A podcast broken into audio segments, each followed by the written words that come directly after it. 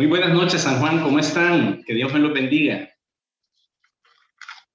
Para mí es un, siempre es una alegría estar con ustedes, sobre todo pues cuando podemos compartir la palabra de Dios. Fíjense que eh, a quién de ustedes, eh, quién de ustedes se quedó con las ganas de ir a la beatificación. Vamos a ver, a ver si, si puedo ver la galería, vamos a ver. Espérame, espérame. Vale, levanten la mano. ¿Quién se quedó con las ganas de ir? Vale. Gloria a Dios. Ahora, les quiero preguntar algo. Si usted hubiera ido, eran seis mil puestos.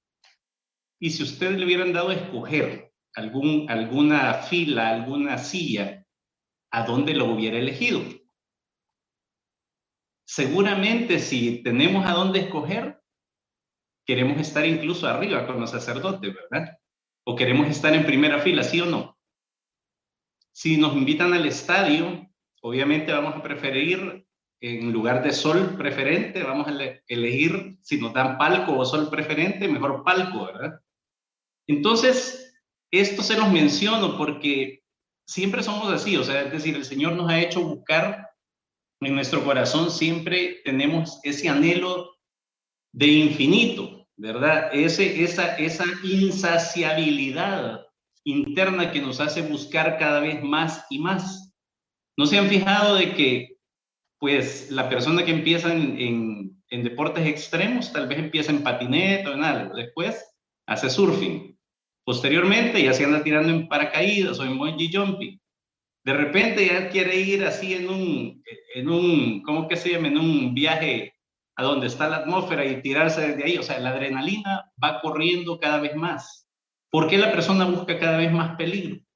Porque tiene un deseo interno de insaciabilidad, de infinito. Y ese deseo lo ha dejado Dios ahí. No para que nos matemos ni nos muramos, ¿verdad? En algo peligroso, sino que es insaciable que tú tienes dentro, que te hace elegir lo mejor, que te hace elegir más y cada vez quieres más y más y más y más, es el mismo deseo que te va a llevar a Dios. No vas a quedar satisfecho, dice San Agustín, hasta que tu corazón repose en, en las manos de Dios. Y ahí vas a estar tranquilo. Pero para eso Dios te ha dejado ese, esa, esa insaciabilidad aquí adentro. Y fíjense que este, esta charla de esta noche narra y nos va a hablar mucho acerca de una parte muy importante que el Señor ha dejado en nuestros corazones y lo ha dejado como promesa en la palabra de Dios y al cual nosotros podemos acceder también esta noche si nosotros escuchamos el mensaje y lo hacemos vida. La palabra de Dios y la charla le he titulado Un lugar especial que Dios te ha prometido, mi hermano, a la derecha del Padre. Así se llama la charla, a la derecha del Padre. Y mi oración hacia nuestro Señor Jesús y hacia María Santísima es su intercesión poderosa también para que a ti te den ganas de estar a la derecha del Padre, que te den ganas de estar junto a Jesús, que te den ganas de ir a encontrarte con Él, ¿verdad? Entonces, eso y, y, y ahora, cuando nos muramos, puede ser a partir de esta noche. Aquí en vida, mi hermano, también tú puedes estar en ese lugar preferencial, en ese palco, en donde tú puedes estar protegido, bendecido, acuerpado por el poder de nuestro Señor. Así que la charla se titula A la derecha del Padre y vamos a encontrar la cita bíblica que está en San Marcos 14, del 55 al 65. San Marcos 14, del 55 al 65. Yo leo para ustedes y si la tienen ahí, les pido que pues saquen su Biblia y me acompañen leyendo también. Y yo ya no veo esto. Vamos a leerla de acá que la tengo escrita. Dice la palabra de Dios. Los jefes de los sacerdotes y toda la Junta Suprema buscaban alguna prueba para condenar a muerte a Jesús, pero no la encontraban, porque aunque muchos presentaban falsos testimonios contra él, se contradecían unos a otros. Algunos se levantaron y acusaron falsamente diciendo, nosotros lo hemos oído decir, yo voy a destruir este templo que hicieron los hombres y en tres días levantaré otro no hecho por los hombres. pero ni aún así estaban de acuerdo en lo que decían. Entonces el sumo sacerdote se levantó en medio de todos y preguntó a Jesús, ¿no contestas nada? ¿Qué es esto que están diciendo contra ti? Pero Jesús se quedó callado, sin contestar nada. El sumo sacerdote volvió a preguntarle, ¿eres tú el Mesías, el Hijo del Dios bendito?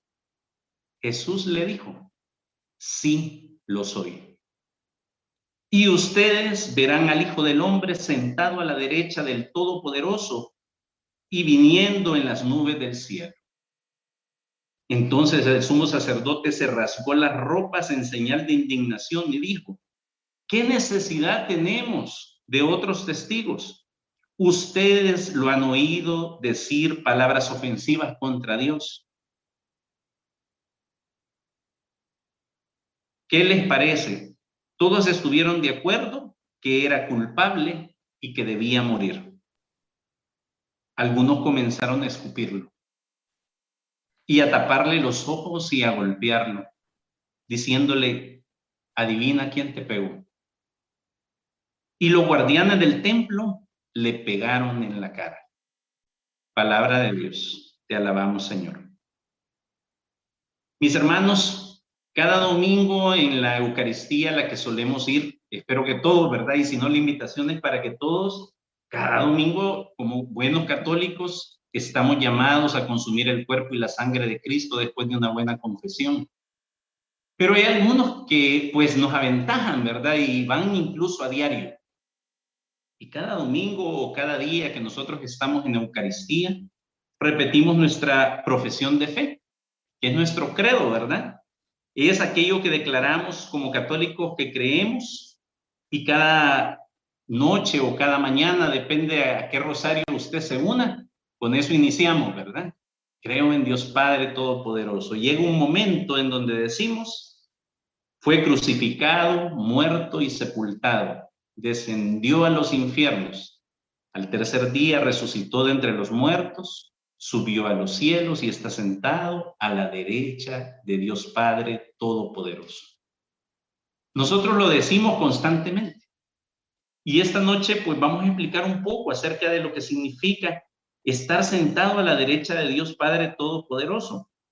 Esta afirmación y esta verdad del credo se han manifestado y lo han comentado, no solo pues ha quedado en el credo, sino que viene comentado también por los padres de la iglesia, por nuestros santos, por toda pues la doctrina católica, ¿verdad? Pero traigo aquí algunos apuntes de lo que significa estar sentado a la derecha del Padre. Y eso es muy bello porque tenemos tanta riqueza como católicos, tanta riqueza en nuestra doctrina, que muchas veces pues se nos pasa por alto, ¿verdad? Lo decimos, lo sabemos, lo repetimos, nos lo podemos, pero no lo vivimos.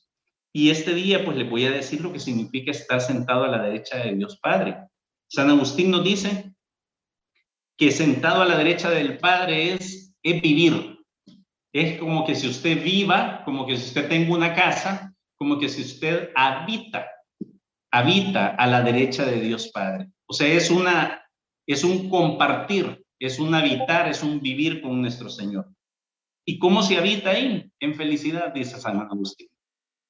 La palabra felicidad viene del, del, de su raíz que significa fértil. Fértil y fecundo, yo no, no sabía, no, ah, pero ahora me tocó estudiar y dice de que la palabra felicidad viene de ser fértil, ser fecundo significa que alguien es feliz cuando es fértil en lo que, en lo que es llamado a ser, ¿verdad? Entonces yo solo me imagino una plantita que tengo acá que yo se la he mencionado a varios de ustedes últimamente, la mi famosa veranera, veranera que no florea, ¿verdad? Pero ya descubrí por qué, porque no la podaba bien. Entonces, pero esa veranera va a ser totalmente feliz cuando esté llena de flores cuando esté llena de frutos, cuando sea fértil, cuando sea fecunda en lo que, en lo que es llamada a ser. Y así nosotros, así como padres, así como madres, ustedes mis hermanas, así como servidores, ¿verdad? Mientras más fruto demos, mientras más fecundos somos, más felices somos. Y esa felicidad habitada y vivida a la par de nuestro Señor es lo que nuestro Señor Jesús tiene con el Padre, que es sentado a la derecha de Dios Todopoderoso. Eso significa para San Agustín vivir o habitar. También en el Salmo 110 nos habla la palabra de Dios, algo muy especial. Vamos a ver si lo tenemos acá. Dice, el Señor le dijo a mi Señor, siéntate a mi derecha mientras hago de, tus enemigos el estrado de mis de tus pies. El Señor le dijo a mi Señor, siéntate a mi derecha, mientras, mientras, o sea, descansa, tranquilo, yo me ocupo de reducir todos esos enemigos tuyos y hacerlos a donde tú pongas el pie. ¿Qué significa el, el salmo que nos está diciendo de sentados a la diestra de Dios? Porque esos dos versículos están relacionados. Pues lo que nos está diciendo el salmo es que es un vivir, pero íntimamente con el poder y la autoridad de nuestro Dios para nosotros. Es vivir protegidos por el poder y la autoridad de Dios. Eso, eso me, me maravilla. Si gusta, le voy a dar una cita para que ustedes la lean en casa, perfectamente correlacionada con esto que estamos hablando. Está en Efesios 1, 19 al 21, en donde San Pablo nos dice que ese mismo poder que resucitó a Cristo Jesús es el que se nos ha dado a nosotros. Entonces ahí tienes. San Agustín dice vivir, habitar en felicidad, ser fértil, ser fecundo, estar con el Señor en, total felicidad, pero también el Salmo nos dice también es vivir íntimamente protegido por el poder y la autoridad de Dios. Santo Tomás, otra opinión de, este, de este gran santo, dice que es sentado a la derecha de Dios es vivir o habitar en la gloria y en el honor de la divinidad. Ya no solo es estar protegido, como nos dice el Salmo, sino habitar en la gloria, habitar en el honor, en el derecho de la divinidad. Y fíjense que algo que me llamaba la atención son dos santos que repetían constantemente algo muy especial. San Atanasio y San Gregorio, San Gregorio Nacianceno. San Atanasio y San Gregorio, San Gregorio Nacianceno. Ellos hablaban de que el Jesús que está sentado a la derecha de Dios Padre Todopoderoso es Jesús hombre, Jesús hecho hombre, sentado a la diestra de Dios Todopoderoso. ¿Por qué? Es Jesús resucitado. Y miren esa esperanza, ¿verdad? O sea, que dice de que ellos repetían una frase famosa de ambos. Dice, Dios se hizo hombre para que el hombre se haga Dios. Dios se hizo hombre para que el hombre se haga Dios. En el buen sentido de la palabra, en la palabra de dos santos de la iglesia. Ellos no estaban hablando de dioses que hay que derribar. Ellos están hablando en la imagen y semejanza. Dios se hizo hombre a través de Jesús para que el hombre pudiera llegar a ser como Dios. Entonces, fíjense que aquí tenemos en estas, en estas frases de los santos, podemos descubrir lo que significa ahora estar sentado a la diestra de Dios. Algún, eh, en nuestro Señor Jesús en San Juan 16, 7 dice, pero les digo la verdad, es mejor para ustedes que yo me vaya, porque si no me voy, el defensor no vendrá para estar con ustedes. Pero si me voy, yo se lo enviaré. Palabra de Dios. Te alabamos, Señor. ¿A dónde dijo Jesús que estaría? Dice que está a la derecha de Dios Padre Todopoderoso. El Espíritu Santo es enviado entonces desde la derecha de Dios Padre Todopoderoso. Esa promesa que le dijo, no se vayan de Jerusalén a los discípulos, ¿verdad?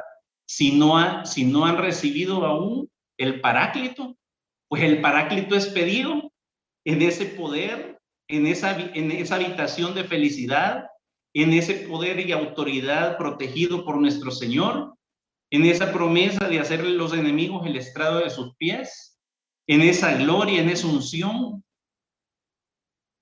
en ese lugar en donde también está preparado para nosotros la derecha de Dios Padre Todopoderoso y desde ahí es enviado el Paráclito.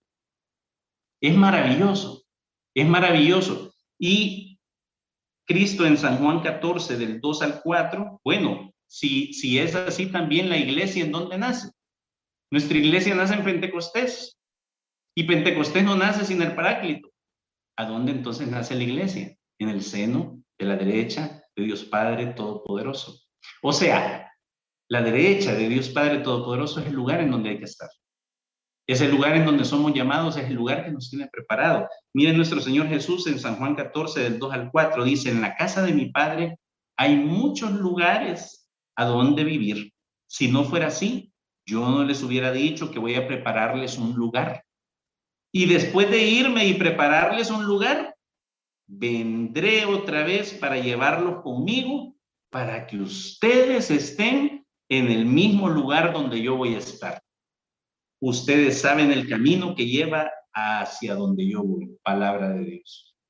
Mire qué promesa más bella la que nos hace nuestro Señor Jesús. Dice que nos va a preparar un lugar, pero Él va a venir por nosotros. ¿Para qué? Para estar en donde está Él. ¿Y a dónde está Él? En la derecha de Dios Padre Todopoderoso. Mi hermano, entonces, nos queda claro, ¿verdad? Nos queda claro que el palco de nuestro Señor, ese lugar especial, es un lugar de honor, es el lugar de autoridad, es el lugar de poder, es el lugar de protección, es el lugar de felicidad, de fecundidad, es el lugar de fertilidad. Es su diestra. Es la diestra de Dios en donde habita nuestro Señor Jesús. Y nuestro Señor Jesús fue el primero para que nosotros podamos ser después. Y estamos invitados ahí, a ese lugar. Pero yo me ponía a pensar que eso pues falta bastante, ¿verdad? O sea, a algunos pues ya le falta poquito, ya casi que llegan. Pero a otros puede ser mañana, pasado, no sabemos cuánto tiempo falta, pero estamos llamados a ese lugar. Pero no hay necesidad de esperar. Podemos desde ya empezar a pedir, empezar a anhelar, incluso empezar a hacer vida esa diestra de Dios es el lugar de protección, de poder, de gloria y de unción.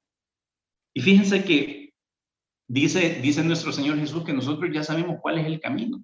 Es que es Él el camino. Jesús mismo es el camino, la verdad y la vida, dice la palabra de Dios. Pero hay un camino en realidad que tenemos hacia esa diestra. En primer lugar, vamos a ir desde la diestra de Dios para atrás lo que nuestro Señor Jesús tuvo que hacer para estar ahí. En primer lugar, pues está a la derecha del Padre, ¿verdad? Como, como fin último. Pero antes de eso está la resurrección, como un paso anterior. Y antes de la resurrección, dígame usted, está la muerte en la cruz. Y antes de la muerte en la cruz está este momento, esta presentación de nuestro Señor Jesús en el Sanedrín está la humillación. Ahora démosle vuelta. Si queremos ir al palco de nuestro Señor, si queremos estar a la diestra de Dios a partir de hoy, porque la invitación no es hasta que nos muramos, sino que es ahora, entonces, ¿qué tenemos que hacer? Pues primero humillarnos. El paso de la humillación es el primero que se da y se refleja en este momento del Sanedrín y nuestro Señor presentado ahí. Segundo es la muerte en la cruz. Tercero, tercer paso es la resurrección. Y cuarto es la diestra de, la diestra de Dios Todopoderoso. Ese es el camino que vamos a llevar. Ahora, ya no me gustó mucho, ¿verdad? Una cosa es que yo quiera el palco, pero que cuesta morir, ¿verdad? Nos llama la atención resucitar, pero sabemos que la resurrección no se puede dar si no hay muerte. ¿Y cómo le tenemos miedo a la muerte? A la muerte física, obviamente, lo estamos viviendo a diario, ¿verdad? Lo sentimos palpable, no nos gusta. Pero también a la muerte, a nuestras ideas, a nuestra manera de pensar. Parece increíble, ¿verdad? De que, de que a veces perdemos trabajos perdemos oportunidades, empleos, por una sola postura. Porque somos tan rígidos somos tan cuadrados, somos tan obstinados, somos tan orgullosos, que nuestra postura se tiene que respetar. Y prefiero renunciar a que, a que me digan, mejor no, o sea, a que, a que si no me aceptan mi postura, pues mejor me voy. Entonces, ¿qué significa? Que el hermano no está dispuesto a morir a su idea. Y mientras mi idea valga, entonces el poder de Dios disminuye en mí. Y de eso vamos a hablar. Hay un camino, pero ¿qué hay allá? Ya se lo dije. Ahí estamos protegidos. ¿Quiénes no necesitamos protección en este momento? Que Dios nos acuerpe, que Dios nos bendiga, que Dios agarre todos nuestros enemigos, mire, y los destroce. Y sobre todo que nos lo ponga de piso para que nosotros nos podamos parar en ellos. ¿Cuántos no quisieran, verdad, con ese que se pelearon ahora? Que el Señor lo deshaga. ¿Cuántos no quisieran que, que entonces el Señor viniera y le diera la razón a usted en aquella discusión que se tiene ahí en la oficina? Claro, a veces tenemos, tenemos enemistades, tenemos situaciones difíciles que afrontar. Y, y el Señor promete eso para nuestros verdaderos enemigos. Que a veces tal vez nosotros vemos enemigos en donde no los hay. Pero nuestro Señor sabe que tenemos enemigos y enemigos acérrimos que nos están queriendo robar la bendición, la salvación, el corazón, el alma. Pero en ese lugar ya dijimos también que no solo es de protección y poder y autoridad, sino que es un lugar de fertilidad, es un lugar de felicidad, es un lugar de plenitud. ¿Quién no desea sentirse pleno? Si es que para eso trabajamos, ¿verdad? Si es que para eso deseamos ganar más, porque en nuestra manera de pensar y de creer, sentimos que nosotros sabemos lo que me va a hacer feliz a mí, porque me conozco, Internamente creemos que nuestros propios deseos carnales, que nuestros deseos banales, que nuestros deseos de las emociones que tenemos dentro, pues cubriendo esos deseos nos va a dar la felicidad. Pero no está hablando de esa felicidad, está hablando de la plenitud, de la felicidad perfecta que sabe Dios, que nos llenará, que nos alegrará, que nos sobrepasará. De esa plenitud está hablando de la verdadera felicidad. Entonces, este camino de Cristo es un camino raro, es un camino diferente, es un camino no usual, pero es un camino que te lleva a la verdadera paz, a la verdadera calma. Fíjense que vamos a describir un poquito y nos vamos a meter un poco en esa escena de la pasión. Nuestro Señor sufrió inmensamente y Él, por, por hacer la voluntad del Padre, pues la pasión no se reduce solo a este momento. Y quizás este momento es el momento, pues, más, entre comillas, pacífico de la pasión. Pero aquí está nuestro Señor presentado. Ya lo habían golpeado. Nuestro Señor, ayer que yo oraba por esta, por esta, por esta cita bíblica, yo lo veía ensangrentado en un lugar oscuro así como que si, como que si estuviera alrededor de una tribuna o que, como que si fuera el centro de un circo, ¿verdad? En donde hay eh, sillas alrededor y ahí estaban todos sus enemigos. Imagínense, el lugar oscuro, tétrico, con poca luz y nuestro Señor ahí ensangrentado, en medio presentado para ser increpado. Puedo ver su dolor, puedo ver sus golpes, sus hematomas, puedo ver su sangre correr por el cuerpo, puedo ver los látigos. Se ve, mis hermanos, también las malas intenciones. Salen las, las calumnias, las mentiras, las acusaciones. Sale en ese momento todo lo que, lo que nuestro Señor no era se paran unos a decir que lo oyeron decir cosas que él no dijo. Le ponen palabras que no son. Ahí está nuestro Señor escuchando todo eso. ¿Quiénes están alrededor? Pues Él es presentado en tres lugares. Aquí estamos describiendo el lugar llamado Sanedrín, que es la Junta Suprema de los judíos, el lugar comandado por el, el sumo sacerdote, poder religioso, poder influyente. Obviamente, obviamente, pues no les convenía a nuestro Señor como Mesías, les iba a quitar el poder. Pero también es presentado después de esto, eh, donde Pilatos. ¿Quién era Pilatos?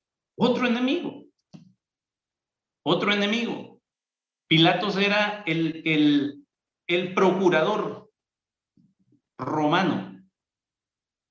Él era procurador porque el lugar no estaba totalmente subyugado, no estaba totalmente pacífico.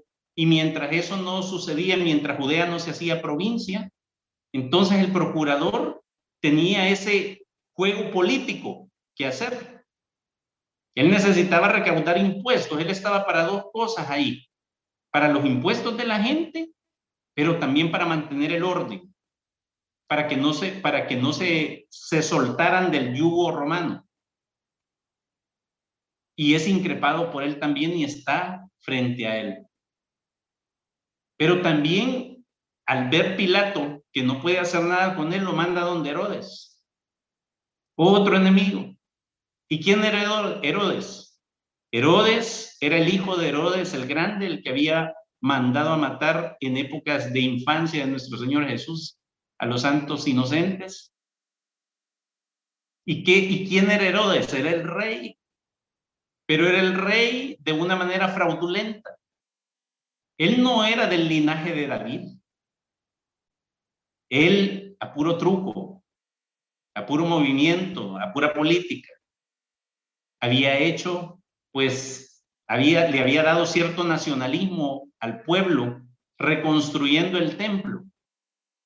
No porque a él le importara el templo, pero sí le importaba lo que decían de él. Y ahí estaba también pues metiéndose con sus intereses nuestro Señor. ¿Cuál había sido el pecado de nuestro Señor en llegar a Jerusalén? Al entrar en Jerusalén, esas palmas que ondearon, ese osana que se escuchó, esa aclamación de rey, bendito el que viene en el nombre de Jesús, en el nombre, en el nombre del Señor. Le decían hijo de David, hijo de David el Mesías. O sea, el que iba a llegar a ocupar el puesto de Herodes, del rey. O sea, y entonces, si él viene de rey, ¿yo qué, qué, en qué quedo? Ay, Herodes no, no estaba solo en ese, en ese lugar acusándolo porque tuvo también su momento, sino que también Herodes estaba comprometido, él dominaba con ese, con ese nombramiento de rey fraudulento porque necesitaba de unos amiguitos. Él tenía unos amigos que se llamaban los Herodianos, que era el grupo de apoyo de Herodes. Era la gente aduladora. En una palabra vulgar se le llama los lambiscones. Era gente que le gusta endulzar el oído, porque cuando endulza el oído se le dan beneficios. Entonces venía también Herodes, y para mantener ese poder fraudulento, necesitaba de los herodianos que lo apoyaran. Pero también él necesitaba pasarle dinero y era un mutuo acuerdo. Si, si, si nuestro Señor Jesús venía de Mesías y se ponía rey, pues eso se, acababa. A Pilatos se le acababa el, el también, ¿cómo se llama? La, la, la situación si venía pues proclamado el Mesías como rey, porque él podía decir que levantara todo el pueblo en contra de los romanos, en la mente de ellos, ¿verdad? Y ya no digamos a los sumos sacerdotes, al sumo sacerdote y, los, y, y la casta sacerdotal. Y algo impensable, mis hermanos, en ese circo, en esa acusación, pues los enemigos se vuelven amigos. Ustedes saben que en la palabra de Dios está de que antes no se hablaban y no se podían ver en pintura Pilatos con Herodes. Pero como Pilatos no sabe qué hacer con él, se lo manda Herodes. Y Herodes se lo vuelve a mandar a Pilato y dice que desde ese día se hicieron amigos. Porque coincidieron en una cosa, hay que eliminar a Jesús. No nos conviene. Y ahí está nuestro Señor en medio. Ahí está en ese momento de la presentación. Y algo que me llama la atención es todo lo que sucede alrededor. Hay amenazas, hay conflictos de intereses. Nuestro Señor, con su presencia, queriendo hacer la voluntad del Padre, sale con esos conflictos de intereses, con esa amenaza al poder, con esas amenazas al, al, al tener, surgen alianzas estratégicas y todo para qué? Para opacar la voluntad de Dios. Este cuadro, este cuadro de la pasión es lo que también nosotros vamos a vivir, porque nosotros llevamos el mismo camino de Jesús, de ir a la derecha del Padre. Y la verdad que qué resultados tiene esa presentación de Jesús en Jerusalén? Pues el ambiente agitado, dolor físico, mentiras, calumnias, trampas, faltos testimonios, sangre, golpes. Hay violencia, yo me imagino a la gente gritando, demandando, desaprobando, acosando. Y aquí nuestro Señor tiene dos caminos. Hacer lo que le convenga.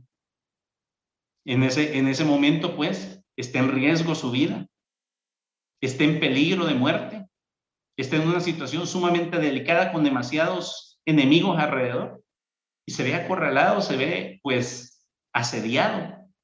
Y él puede hacer su voluntad en ese momento de diferentes maneras, pero también está el camino de hacer la voluntad del Padre. Y obviamente todos sabemos que había un plan, un plan para salvarnos. Y eso era lo que tenía que pasar. A veces en nuestra vida nos pasa lo que no queremos que pase. Pero es el camino del Padre. Es el camino de la salvación, es el camino querido por Él para nuestra bendición. Y fíjense, mis hermanos, que este día yo les quiero dejar cuatro pasos, porque obviamente tenemos que ver cómo resolvió nuestro Señor Jesús. Lo mismo que le pasa a él nos pasa a diario a nosotros. Nos vemos a veces entre enemigos humanos o espirituales. Ya sabemos que nuestros enemigos espirituales son el mundo, la carne y Satanás que Dios reprende. Pero también tenemos enemigos humanos. Y entre esos enemigos humanos siempre hay uno que destaca. A veces soy yo mismo. A veces yo me pongo también en ese palco a atacarme. Y a veces se da la vuelta. Somos nosotros mismos lo que esta palabra de Dios nos va a hablar, porque somos los que estamos en, esas, en esos graderíos, gritando, calumniando, asesinando con la boca, con las palabras a gente inocente. sin saber la vida de los demás, estamos calumniando a alguien a viva voz. Y fíjense que lo vivimos todos los días y tenemos con humildad, que es el primer paso, la humillación, dijimos. Posteriormente quedan unos pasos que dependen ya pues de nuestra historia de vida con Cristo y de Él mismo. La muerte, ¿verdad? Que parte mi decisión personal de presentarle mi voluntad al Señor ante algo que tengo que morir, pero también es la gracia divina. La resurrección que nos ha prometido nuestro Señor y posteriormente la, ida a ese diestra, pero ahorita vamos a hablar de la humillación nomás, porque es el primer paso. ¿No se han fijado, mis hermanos, que cuando ustedes están a la carrera y quieren algo rápido, y si ustedes tal vez trabajan en un lugar que tenga gradas y necesitan subir de nuevo, a veces hacemos aquel truco de ir subiendo de dos en dos gradas. ¿Qué le ha pasado a veces? Que se cae, mi hermano. Entonces hay que ir una grada a la vez. Y la primera grada para ir a la diestra del Padre es la humillación, es la humildad. Nuestro Señor se presenta a sí mismo humilde. Está en ese lugar así como se los he descrito, ensangrentado, pero ahí en ese lugar. ¿Cuáles son los cuatro pasos? que nos van a servir en medio de esos momentos que tenemos que vivir a diario, para que nosotros podamos empezar a caminar hacia esa diestra de Dios, el lugar de felicidad, de fertilidad, de poder, de autoridad, el lugar de plena gloria, de plena unción, la humillación. El primer paso es la entrega. Entrega. Tiene usted, mi hermano, que entregarse. Tiene usted también que entregar cosas. Ahí está nuestro Señor. Fíjense que cómo se manifiesta la entrega en Jesucristo en ese Sanedrín. Primero de pie. Él no está tirado, derrotado. Él sabe lo que está viviendo. Está de pie. Está con dignidad. Está presentándose de su propia voluntad no es que lo llevaron, él se entrega también. No es que lo acusan, él está ahí para ser acusado. Detrás de eso, ahí está la voluntad del Padre. Eso es lo valioso. No me voy a, a parar en medio de la humillación simplemente para recibirla. Tiene que tener un objetivo. La humillación que vale es aquella que me hace cumplir la voluntad del Padre. Porque muchas veces vamos a sufrir humillaciones y ofensas que el Padre no reconoce, que el Padre no me pide. Y amarle a eso, que soy humilde, que me estoy aguantando por, por creerle a Dios. Hay injusticias que no merecen esa humillación, sino que merecen al contrario, que uno hable en contra de esa injusticia. Pero en este caso, la humillación de nuestro Señor lleva el componente que es la voluntad de Dios y Él está de pie. Otra, otra, otra síntoma de esa entrega es que no se escapa. Él tenía discípulos. Los discípulos, de hecho, pues en algún momento, pues Pedro dice, no tenés que ir allá porque si no, todo va a acabar porque te pueden apresar. Entonces él le dice, apártate de mí, Satanás.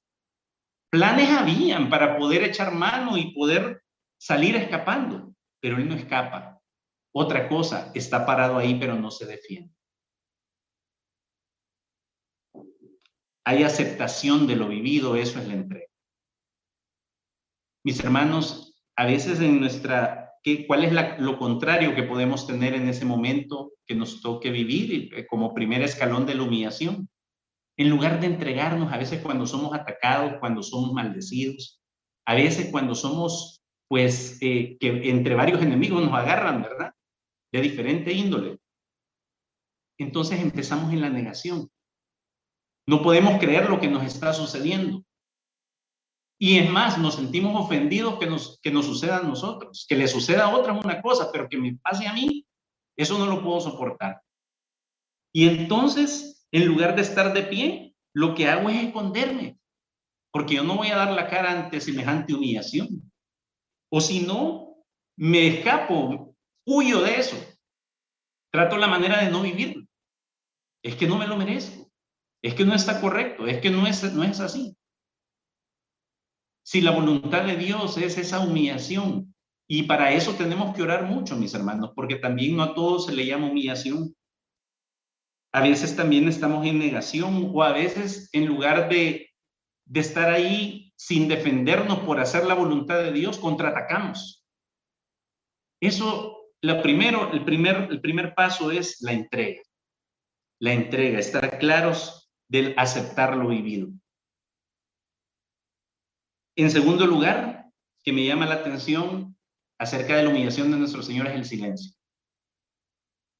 Nuestro Señor no dice muchas palabras y cuando habla lo que dice es la verdad. Y dice esas palabras. Ustedes verán al Hijo de Dios subir y estar a la derecha del Padre y venir en las nubes. Eso, eso es la verdad.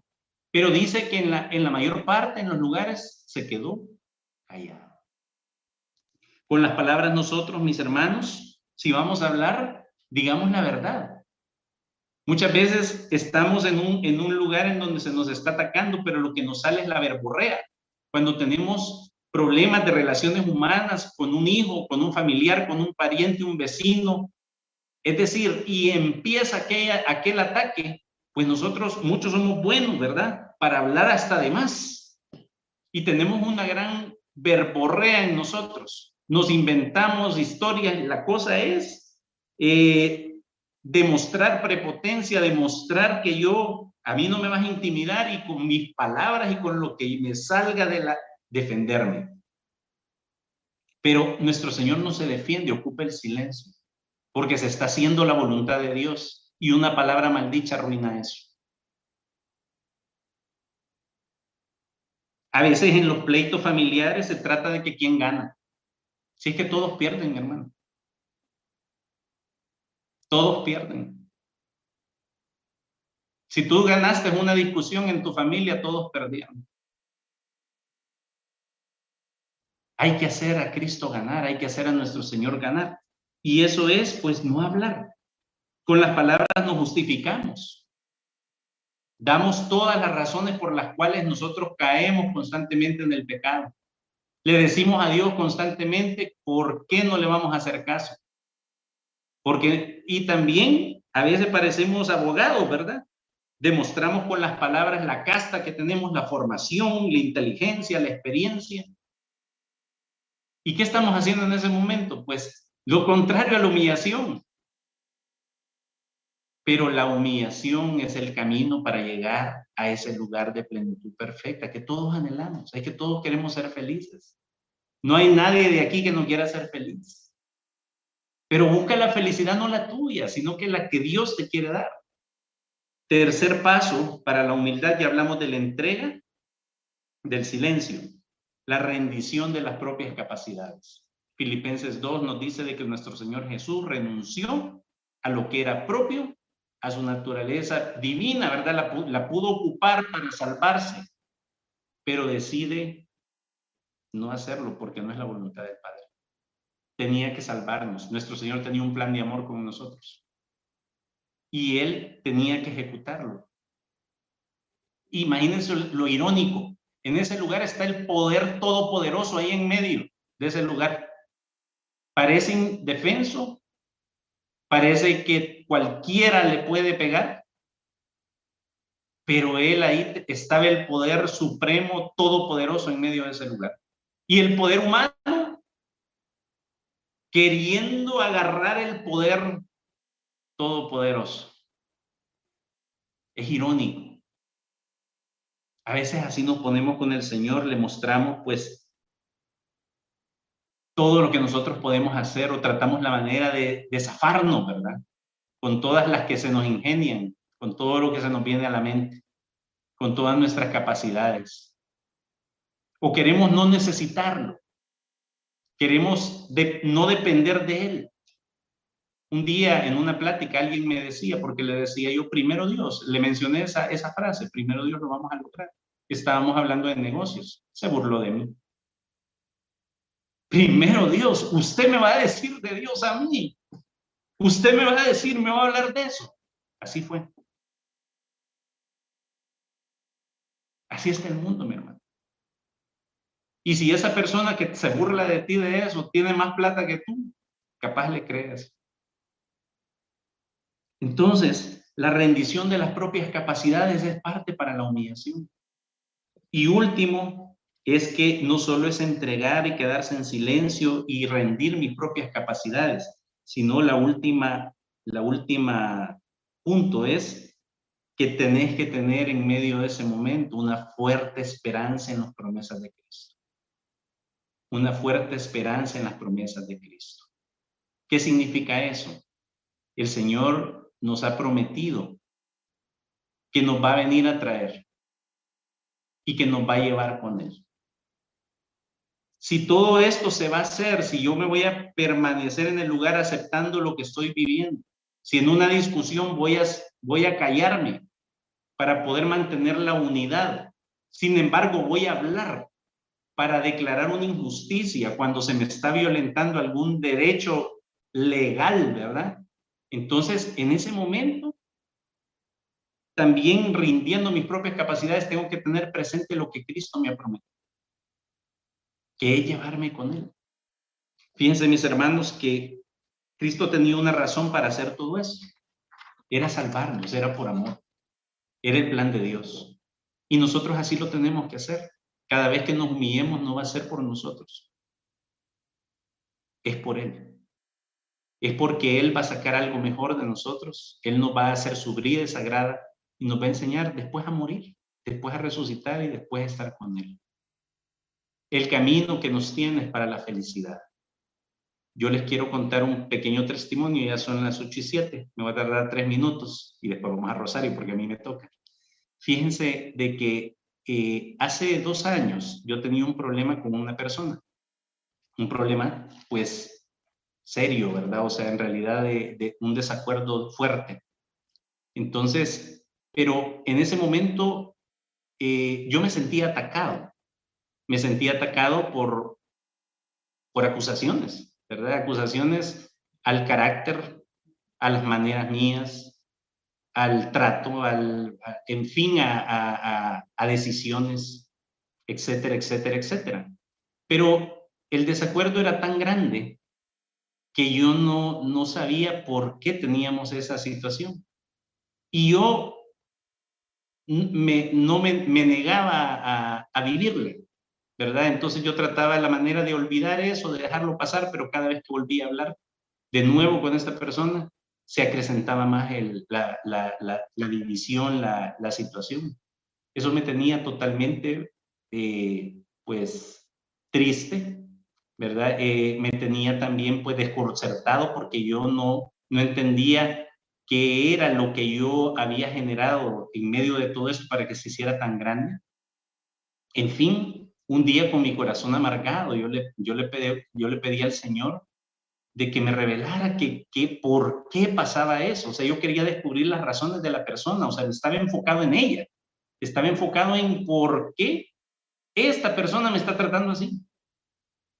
¿Cuál es su problema? ¿Qué es lo que le pasa? Quería entenderla, quería saber, pero nadie me decía. Y Dios callaba. Y Dios estaba en silencio. Y en un momento yo pedí, pues en una confesión, yo le pregunté a un padre, padre, me pasa esto. Le estoy hablando de meses de estar preguntando lo mismo. No te cansas de preguntar, me dijo el padre. No habrás considerado que Dios no te va a decir. O no te va a decir aún. No es necesario que conozcas qué es lo que pasa. Y miren, para la gloria de Dios se solucionó. La verdad es que yo estaba buscando defenderme, salir bien, pues que no se me criticara, verme bien. Todo lo, lo que era contrario a lo que yo les he dicho ahora. Y el Señor me dijo, humillante, permanece de pie, como mi hijo, en silencio. Recibí los golpes. Tranquilo, aceptalo aceptarlo. Esa es la primera grada para estar conmigo. Y fíjense que después para la gloria de Dios, Dios me justificó. Dios sacó a la luz las cosas. Dios arregló la situación. Y, pude, y pude yo ponerme, ponerme de acuerdo de nuevo, poder limar asperezas y poder continuar adelante. Pero habían sido meses de sufrimiento, mi hermano. Y yo ahí entendí de que verdaderamente el Señor nos tiene un mejor camino. Y ese camino tú lo puedes llevar. ¿Qué tienes que hacer? Únicamente, pues, entregarte. Ya no pelees. Guarda silencio o habla poco. Habla la verdad. Habla lo que Él te diga. En, tercer lugar, ríndete. Rinde tus, tus derechos, rinde tus posibilidades, rinde tus capacidades. Y por último, también ten esperanza en todas las promesas que tú has recibido de Dios. Ese es el mensaje de este día y vamos a pedirle al Señor que tome este momento y nos vamos a rezar juntos para despedir la asamblea. Padre nuestro que estás en el cielo, santificado sea tu nombre, venga a nosotros tu reino, hágase tu voluntad en la tierra como en el cielo. Danos hoy nuestro pan de cada día, perdona nuestras ofensas como también nosotros perdonamos a los que nos ofenden. No nos dejes caer en tentación y líbranos del mal. Amén. Dios te salve María, llena eres de gracia, el Señor es contigo. Bendita tú eres entre todas las mujeres y bendito el fruto de tu vientre Jesús. Santa María, Madre de Dios, ruega por nosotros pecadores, ahora y en la hora de nuestra muerte. Amén. La gloria sea para el Padre, el Hijo el Espíritu Santo, como era en un principio, ahora y siempre, por los siglos de los siglos. Amén. Que Dios me lo bendiga, mis hermanos. Buenas noches.